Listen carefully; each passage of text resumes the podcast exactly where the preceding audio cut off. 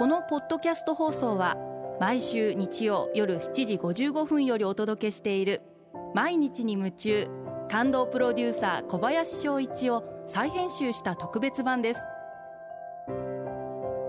放送で収まりきらなかったアルビオン社長小林翔一さんが大切にしている感動のポイントをどうぞお楽しみください。アルビオンの小林翔一です。音楽をじっくり聴くって感動じゃないですか、えー、私は休みの日はだいたい1時間半ぐらいは、えー、自分の好きな音楽を聴く時間をあえて作るようにしています。やっぱりすごく音楽って気分転換になりますしなんか落ち込んでる時も少し元気になったりしますし、まあ、いろんな音楽を聴くようにしています。Apple Music に登録をしていてまあ自動的にそちらの方でいろんな音楽を上げてくれるんでちょっと最近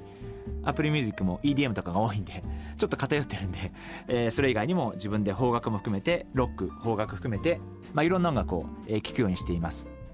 もう一つは大学1年の息子と、え、高校2年の息子がいるんで非常に貴重な情報源になっていまして先週はかなりエド・シーランをずっと聞いてましたね。最近すごくハマってましてあの息子がハマってたんでえー、私もそれにつられて、えー、気が付いたら3人で歌ってるなんてこともありますけれども。あのまあ私はあんま歌えないサビしか歌えないんですがあの3人で、えー、口ずさんだりもしています。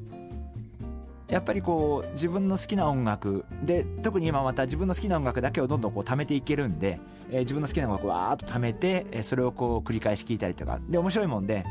えー、時が経つにつれてやっぱこう好みの音楽のもう変わっていったりとか季節によって変わっていったりとか、えー、今はこういう音楽聴きたいなと思うそのそれぞれ曜日によって週によって聴きたい音楽がジャンルが違ったりとかっていろいろしてそれもまたでもいいことなんじゃないかな。その時の気分に合わせて聴きたいものを聴く。そういうふうにしています。昔よくノーミュージックノーライフっていう話を聞いたことがあるんですけど、まあ、あんまりそういう極端な話じゃなくてもっと気軽に音楽に触れ合って音楽で気分転換できることを持つことはこれからすごく大切なんじゃないかなそんなふうに思ってます。何をしながら何をするじゃなくてできればその一つのことをやっていく一つのことに集中するっていうのかな。私はそういう方がいいんじゃないかなというふうに思っています。し、まあ、私は不器用な人間なんで本当にあれをしながらこれをするってことが一切できないんであのそういった意味であの音楽聴いてる時は本当に純粋に音楽だけを楽しむようにしています。ぜひ皆さんもそんな時間を作ってみてください。毎日に夢中。感動プロデューサー小林翔一ではあなたからの仕事のお悩みを受け付けています。番組ホームページにあるメッセージフォームから送ってください。